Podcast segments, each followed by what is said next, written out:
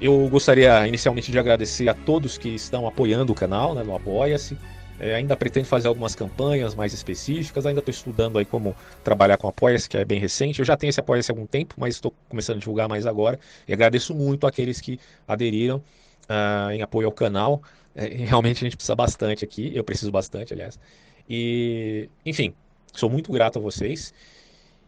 Espero, e, aliás, sou grato também a aqueles que já me apoiaram de outras maneiras, com material, com microfone, é, ajudando de outras formas. Então, a todos vocês, sou muito grato. Inclusive a você que também assiste o canal assiduamente. Eu sei que tem uma galera que eu posto vídeo, eles, eles estão já preparados para ver. Sou muito grato a você, independente de qualquer coisa, tá? E hoje a gente vai falar de um tema, caros amigos, que é assim pesado, né? Mas que tem a, a, uma vinculação com o que eu já tenho trabalhado antes em alguns vídeos, por exemplo, em relativo à educação emocional, à psicologia humana, ao aspecto da teologia, uh, que está vinculado com tudo isso, uma vez que tomamos a figura de Jesus como um arquétipo, como um modelo, uh, não só para o nosso canal, mas para, enfim, civilização ocidental, e, e, isso ainda transcende a própria civilização ocidental, né? não é pouca coisa.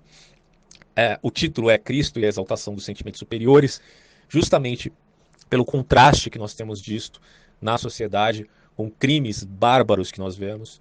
Uh, aqui no Brasil nós temos uh, uma situação terrível, né, catastrófica, porque são mais de 60 mil homicídios por ano.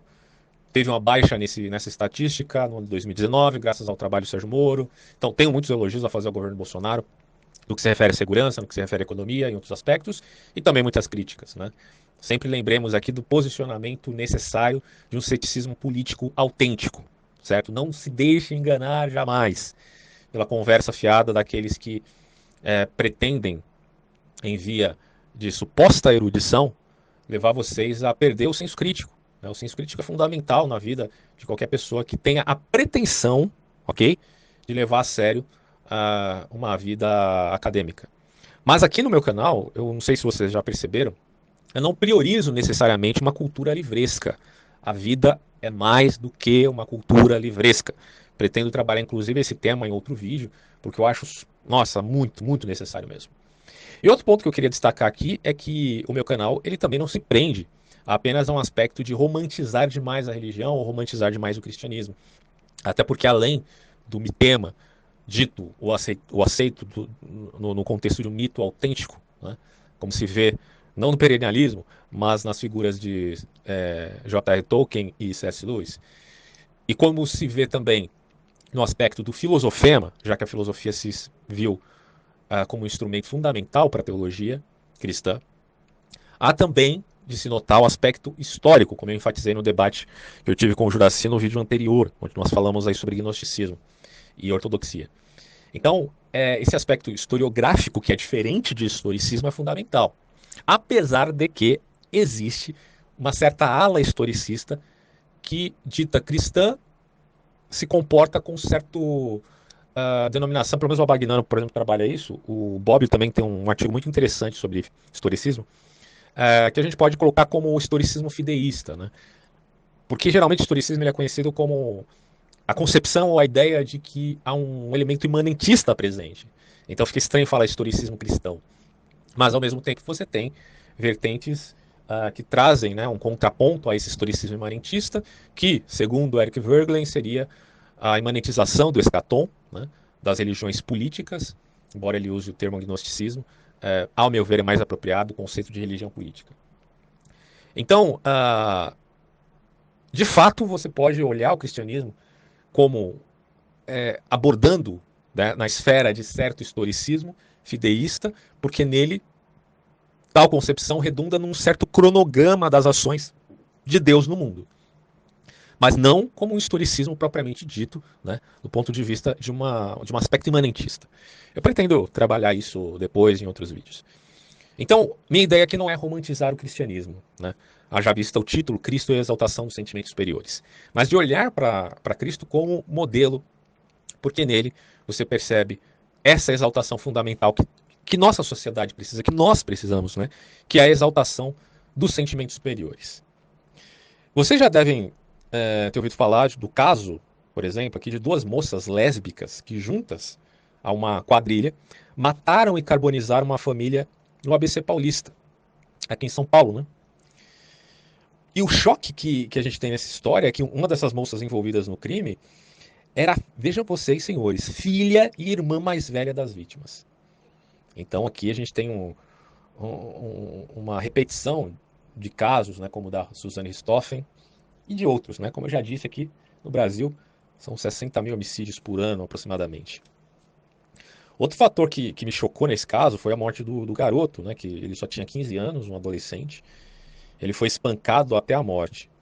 Apenas porque os marginais ali queriam abrir um, um cofre, se não me engano, um valor alto que eles supunham ter, aproximadamente 80 mil reais mais ou menos, eles não encontraram essa grana, ah, o pai estava com o filho ali no momento, a mãe chegou depois, mas é, pelo fato do pai não ter a senha, eles espancaram o filho.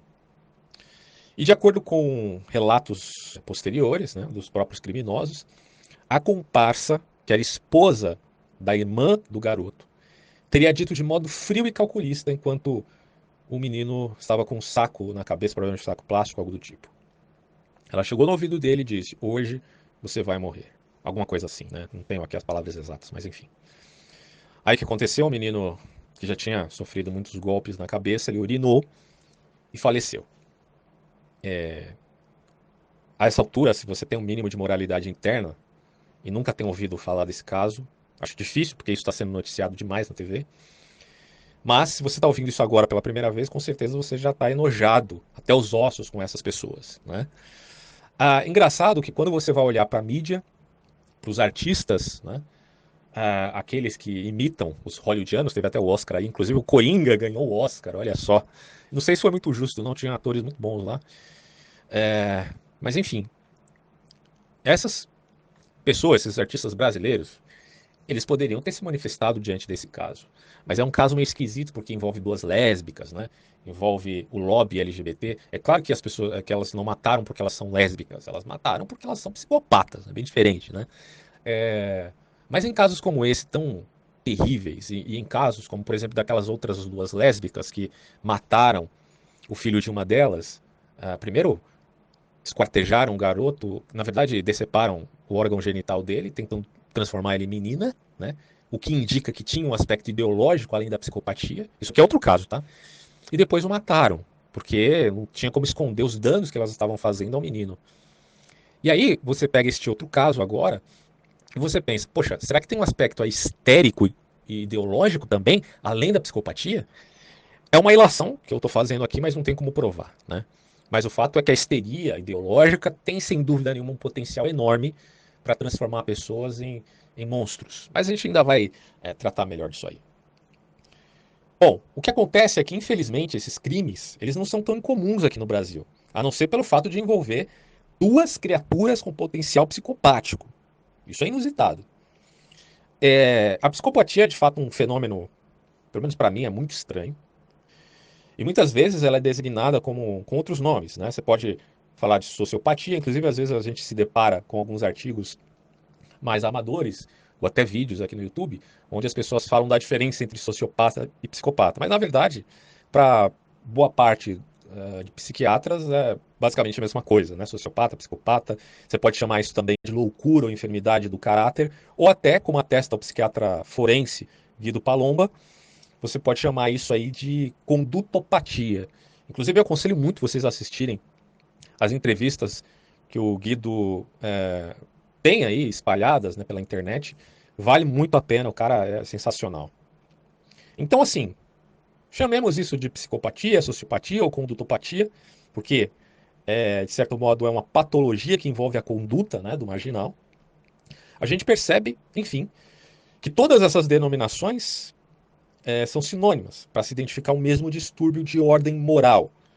É uma castração moral, como eu coloco no meu livro que eu falo sobre o Coringa.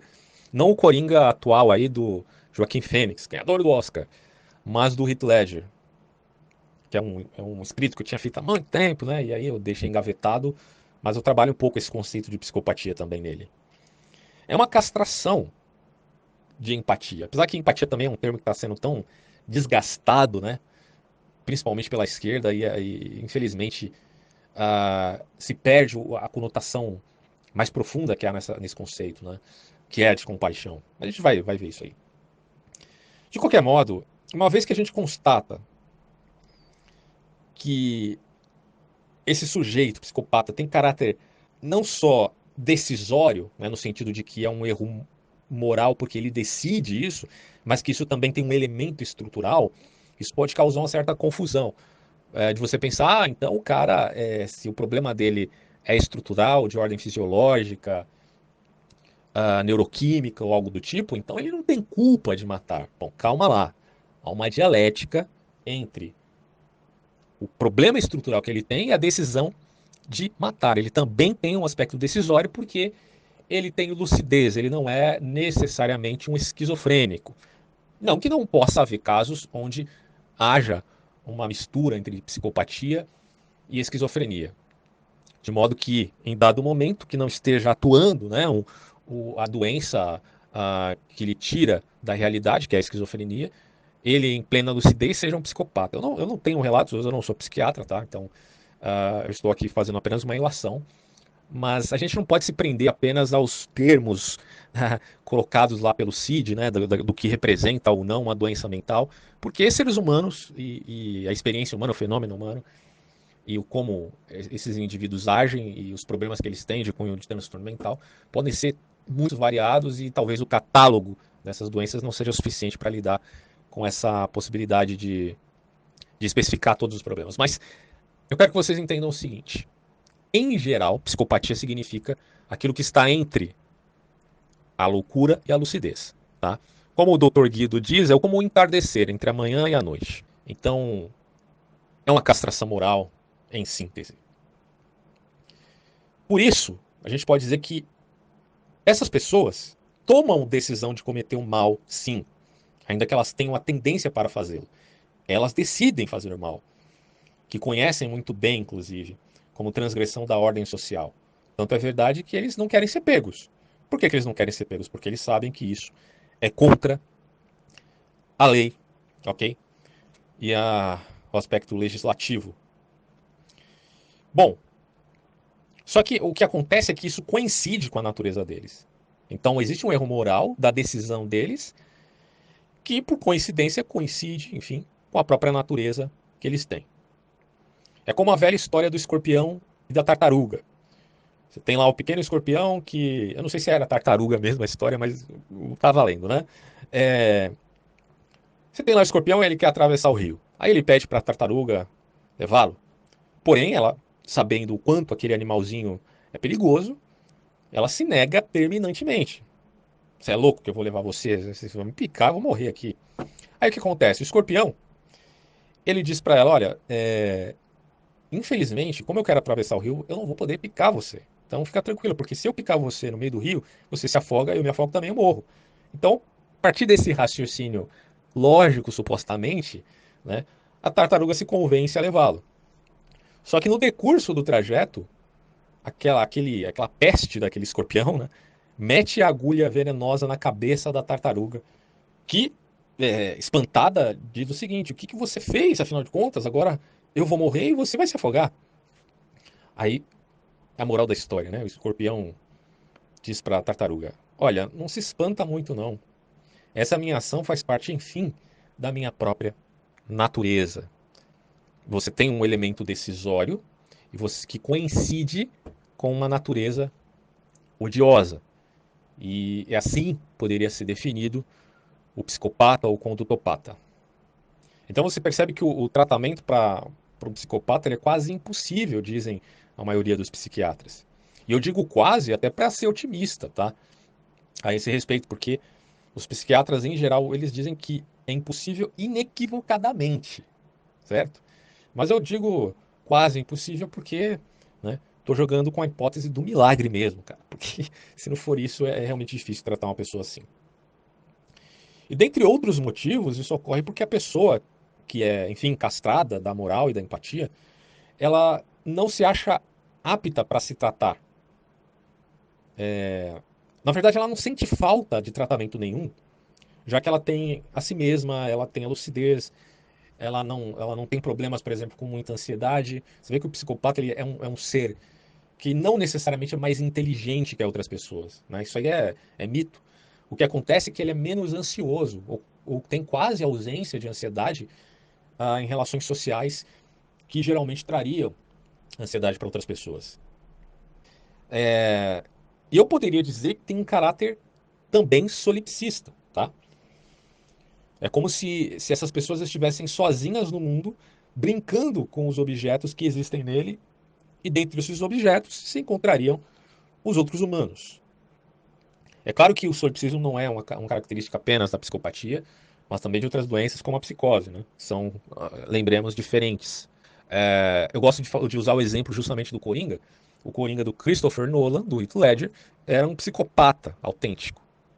O Coringa, ou um condutopata, né? O Coringa do Joaquim Fênix é um psicótico, certo? Então essas duas comparações são bem interessantes para a gente ver o quanto é, esses dois são extremamente é, perigosos né, para a sociedade.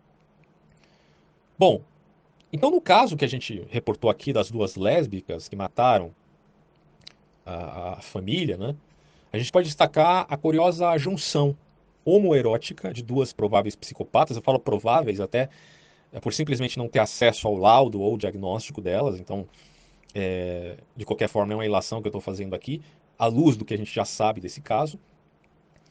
E mesmo considerando que certamente elas são culpadas, isso ainda não foi 100% atestado. Então, eu também não quero ser leviano, mas é, tudo indica que são de fato culpadas.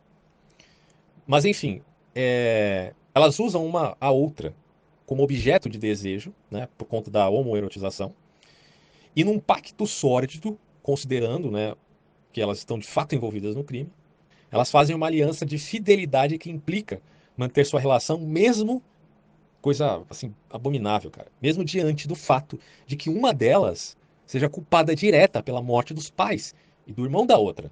Quer dizer, se você pega é, para se inteirar dos detalhes desse caso, você vai ver que a, a, a amante da moça que enfim teve a família morta, ela que provocou a morte tanto do irmão ela que deu a ordem para matar o pai e o irmão. E, e, parece que foi ela também que matou a própria mãe da outra. Né?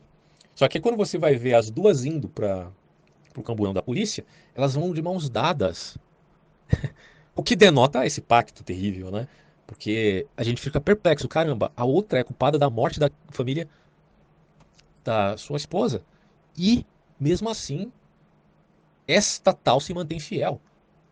É um negócio que realmente só pode ser explicado uh, dentro da literatura psiquiátrica, não tem outra maneira de explicar isso. Ou de um ponto de vista né, espiritual, se a gente for levar uh, a esses termos. Enfim, essa é sem dúvida um, um, um, abuso de maldade. Que algumas pessoas são más, mas outras realmente a gente pode dizer que chutam o balde mesmo.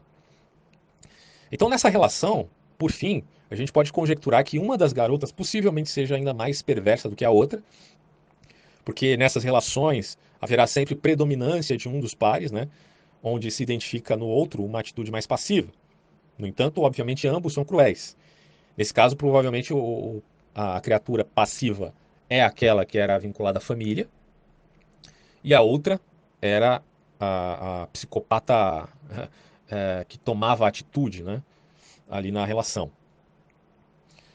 Mas ambas, de novo, eu repito, são cruéis. Porque certamente aquela que não demonstrava propensão nenhuma à psicopatia, porque você tem relatos aí até no, nas comunidades sociais dela, onde ela fala: ah, estou aqui com a minha mãe, eu amo ela, eu amo meu irmãozinho e tudo mais. Mesmo com esses relatos, certamente ela tinha uma tendência já a algum tipo de egoísmo intrínseco, né?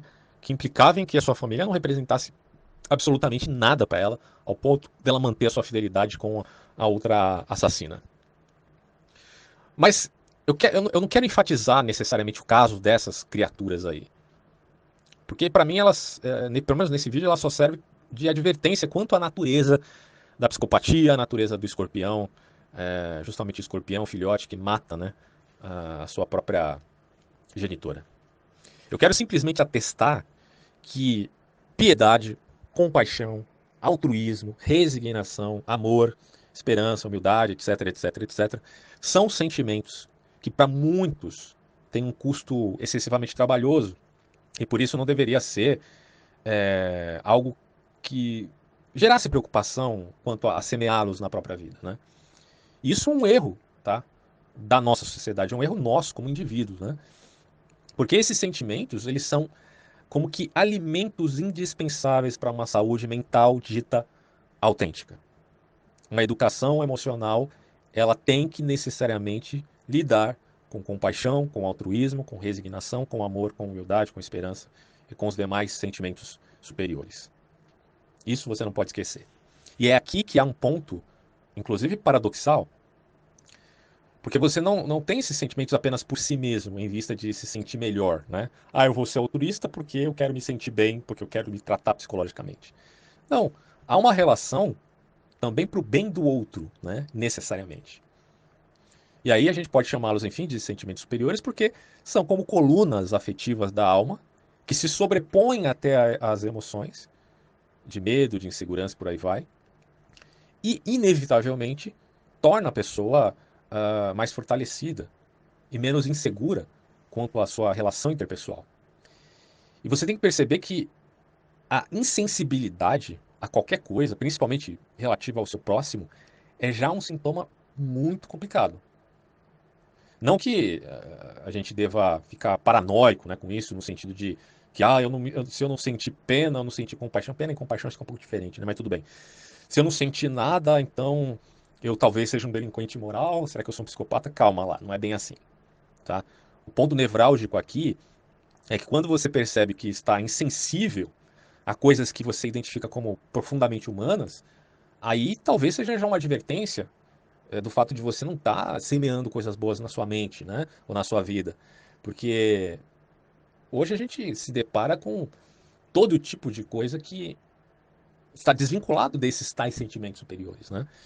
Então a gente tem que tomar as rédeas da nossa vida e parar e refletir, poxa, mas peraí, cara, será que minha postura está sendo adequada, né, perante eu mesmo e perante os outros?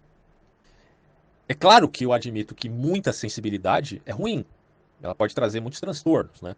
Inclusive, pessoas que trabalham na área médica, elas têm uma certa insensibilidade para com o paciente, porque veja só, ela está trabalhando ali, às vezes a pessoa é, por exemplo, trabalha fazendo autópsia de corpos, ele não pode ser muito sensível àquilo, senão ele vai conseguir fazer ou cirurgias. Né? Então, o médico ele tem a tendência de não ser muito sensível. Mas os dois extremos são ruins, tanto a, a sensibilidade extrema quanto a insensibilidade extrema. São terríveis, terríveis, tá? Mas eu percebo em casos uh, de relações sociais que a insensibilidade é ainda pior do que a supersensibilidade. E quando a gente se volta para Cristo, já que o, te, o, o, o, vídeo, o título do vídeo é Cristo e a exaltação dos sentimentos superiores, a gente percebe que ele é a expressão máxima do amor na doutrina cristã. Então, quando a gente fala de sentimentos superiores, certamente a gente está se remetendo a Deus, porque Deus é amor, segundo as Escrituras, certo? É, há quem conteste quando se pensa na Teodiceia e discuta isso do ponto de vista filosófico, aí a coisa vai longe. Mas da prescrição cristã tida revelatória, Deus é amor e não tem discussão. Aí você fala, ah, mas a Escritura também diz que Deus é luz e Pai das luzes. Bom, essas coisas coinc... São coincidências. Luz, amor, uh, podem ser inclusive sinônimos. Né? E Cristo, perceba, mesmo diante do terror, do medo, da ansiedade, do desespero, porque ele era 100% homem e 100% Deus, conforme a doutrina cristã. É, mesmo diante desses, dessas emoções, melhor dizendo, né, dessas emoções é, terríveis, ele escolhe o sentimento superior. Daí a diferença que eu fiz nos vídeos anteriores sobre sentimentos e emoções, tá? Porque a emoção está debaixo da linha da consciência.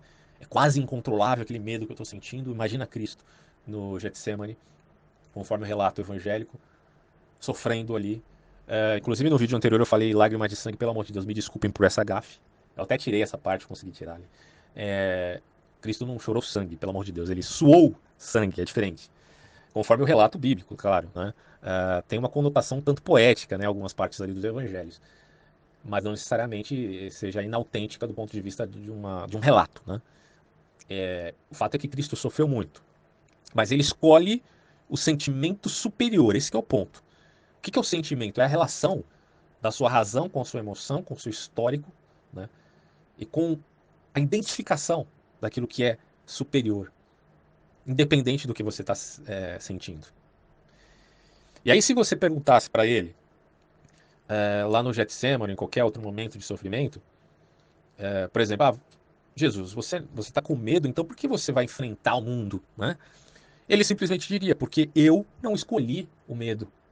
Eu escolhi fazer aquilo que eu julgo como o bem, certo? É, então, perceba que a mente ela é como um altar. Né? É, eu costumo pensar, inclusive já escrevi sobre isso, é como um, por mais clichê e piegas que isso possa parecer, né? mas a mente ela é como um jardim. Ela é como, bom, ela é como uma terra que você pode fazer um jardim, ou então você pode deixar ali, a Deus dará onde crescerá espinhos e abrolhos. Claro que minha intenção aqui não é sacralizar a mente, é, porque muitas coisas que passam pela nossa cabeça às vezes nem vêm é, é, de nossa própria decisão, né? Então, é, elas não são necessariamente muito santas, assim, digamos. Uh, isso pode ocorrer por traumas, por transtornos, por uma série de fatores, certo? Então aqui não é, não é a intenção de eu querer é, tornar a mente um, um templo sagrado que não pode ser profanado jamais, porque isso é utópico, né? Nossa mente é, passa muita coisa pela cabeça. Mas há uma diferença entre aquilo que você pensa e aquilo que você faz, né? O próprio Dr. Guido menciona isso muito bem, que essa diferença é inclusive intransponível, a não ser para pessoas que, que não têm os freios que um, sujeito normal tem por conta dos seus próprios afetos, certo? Então, é, o que eu quero dizer aqui é que você tem o poder de tornar a sua imaginação ou um jardim cheio de, de flores, hortaliças e por aí vai, ou por outro lado, um campo de espinhos, né? É, de arbustos, de arbrolhos e por aí vai.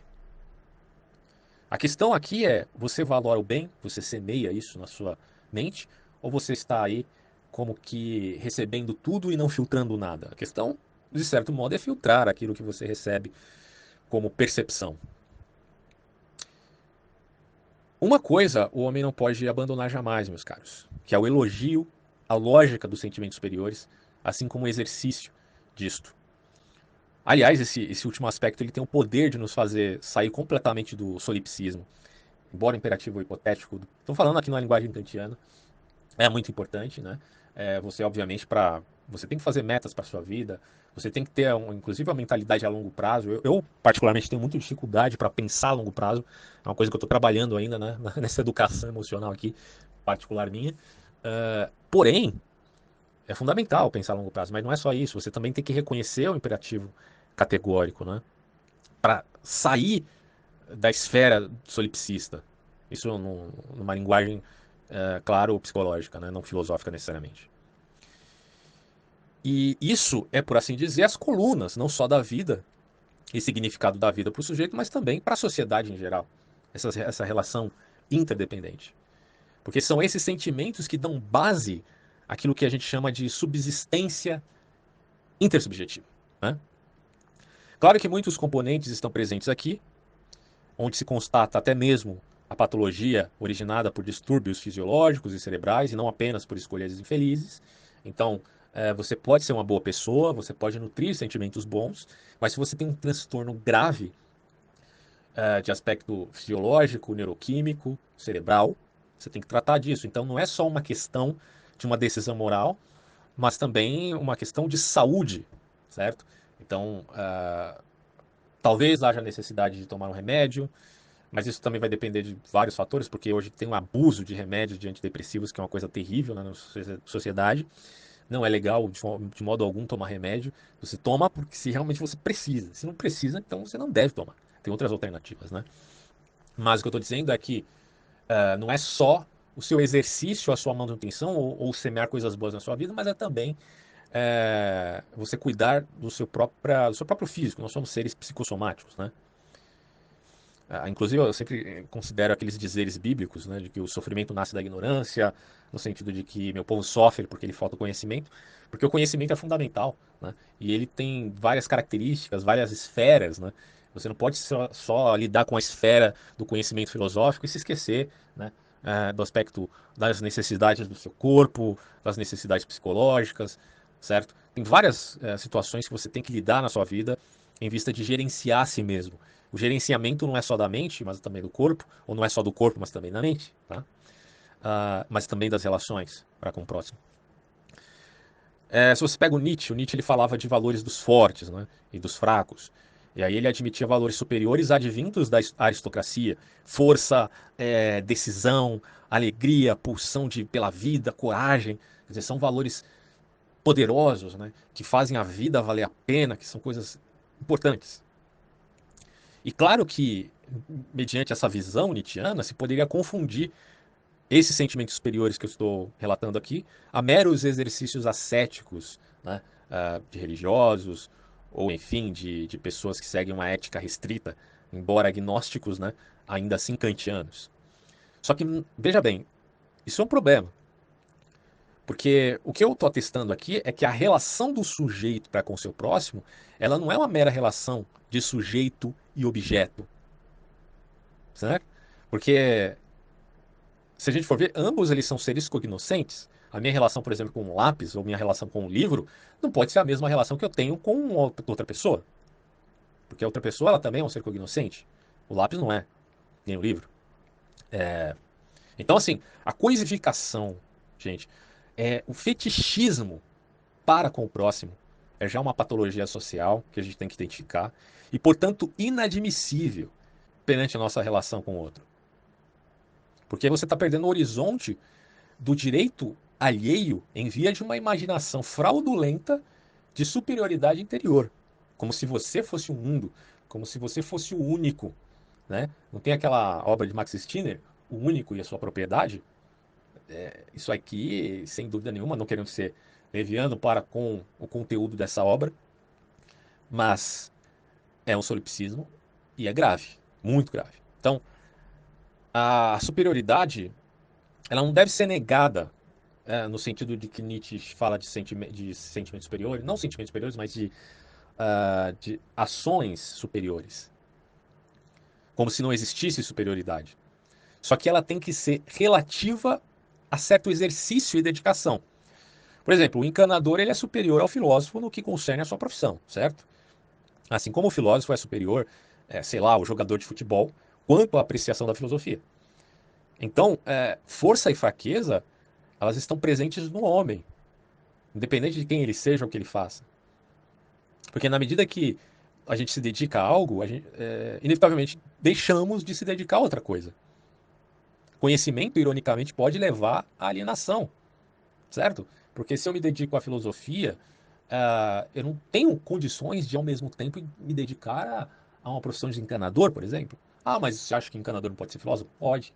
Mas se ele é encanador, ele não pode ser necessariamente eletricista. Ou pode ser se ele se dedicar às duas. Mas vai ter um limite onde ele não possa se dedicar a determinada atividade. E nisto ele será fraco. Entenderam o meu ponto, né? É, só que isso não é um problema, porque nós não somos robôs ou computadores para ficar armazenando informações exatas. Isso não é o papel do ser humano e nunca foi. Né? É, só seria problema essa, essa questão se nós esquecêssemos que a gente depende um dos outros na esfera social. E a isso, enfim, nós damos o nome de interdependência.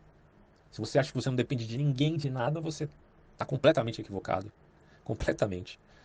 É... Não que tal coisa seja uma necessidade, entende? É, eu posso quebrar um galho aí, aqui em casa e consertar um encanamento. Inclusive, eu fiz isso esses dias, né?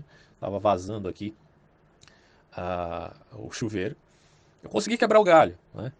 mesmo não sendo encanador, mas do ponto de vista econômico e social, isso pode não ser um bom negócio. Só que é aquilo, é, talvez possa ser. Então, uma vez que a demanda implique uma abertura para minha própria intervenção, eu vou lá e faço.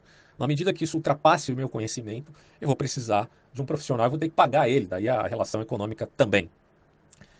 E com isso, eu quero dizer que nós precisamos uns dos outros, não por obrigação, como se fôssemos um formigueiro de Skinner, mas de fato precisamos das pessoas na condição que nós temos, que é de seres humanos, e não de seres onipotentes, tá? Como Deus, por exemplo. Mas aí fica a pergunta, mas será que há seres humanos mais importantes que os outros? Né? É, do tipo além do homem mitiano? Bom, Veja só, universalmente falando, todas as pessoas são importantes. Mas do ponto de vista contingencial, eu posso dizer que o Neymar é mais importante para o seu clube de futebol do que eu. Né? É, o que eu, eu, como a produtora aqui desse canal, represento para o PSG. É, basicamente, para o Paris Saint-Germain. Basicamente nada, né? Eles nem sabem que eu existo. Mas o Neymar representa algo muito importante para aquele clube simplesmente porque ele tem uma carreira específica e está diretamente envolvido com isso. No entanto, eu posso atestar aqui, sem sombra de dúvida, que eu sou mais importante é, que o Neymar para minha família, ou para esse canal, ou para a minha própria profissão, por aí vai. É, assim posto, o valor das pessoas não podem ser dados como se fossem mercadorias, certo? Porque até uma mercadoria pode ter maior valor subjetivo do que objetivo, né? é, contrariando inclusive a lógica do valor do trabalho aí dos economistas clássicos do Karl Marx. Tem aquela questão ah, do valor marginal, né? Uma coisa tem valor marginal justamente porque isso depende da relação dela com a intencionalidade de alguém, né? É, certamente uma bandeira do Flamengo ela teria maior demanda e oferta lá no, em 2019 na final do Mundial Interclubes do que a do Corinthians. Mas não que ambos os clubes tenham necessária relação de superioridade e inferioridade respectivamente. Então, quando nós estamos falando de seres humanos, isso é ainda muitíssimo mais profundo, né? Porque mesmo que o próprio sujeito não se dê valor algum, ainda assim existem princípios legais que nos impelem a respeitá-lo ou pelo menos respeitar o direito à vida dele. Mesmo para psicopatas, né, como aquelas duas moças, elas não foram linchadas pela lei, pela instituição jurídica que nós temos. Por quê? Porque elas têm direito à vida. É, ainda. Né? Mesmo se tivesse pena de morte, haveria julgamento, elas teriam direito a se defender. Então perceba que a questão aqui nunca é trazer à tona o igualitarismo de modo arbitrário e sem nexo com a realidade ou com a contingência, mas em se reconhecer o lugar do outro como um imperativo categórico indispensável à condição humana. É, enquanto ser humano, você tem a mesma importância que eu tenho, que qualquer um tenha. Mas existe um, um aspecto contingencial que vai me dizer o que fazer a seu respeito. Se você comete um crime, nessa relação de direitos e deveres, você pode ser preso, você pode ser punido de várias formas, inclusive com a morte. O que não implica negar a igualdade universal na condição de ser humano. Deu para entender? Bom, e por fim, eu digo aqui sem pestanejar que a lei brasileira ela é também conivente por conta de favorecer certa impunidade de marginais que, se não respeitam os outros, no mínimo sentiriam medo quando em meio ao perigo iminente de uma possível prisão perpétua ou, quem sabe, pena de morte. Né? Pelo fato de existir muita impunidade aqui no Brasil, é que existem pessoas cometendo crimes, inclusive fazendo chacota com a polícia e com a lei brasileira. É, quando você olha para o Brasil e percebe que uma Suzane von Richthofen da vida é liberada da prisão no, exatamente no dia dos pais, cara, aí a gente vê o quanto esse país é uma república de bananas, né? embora a gente tenha passado por muitas constituições, até chegar em 1988, onde se consolidou uma constituição mais séria, né?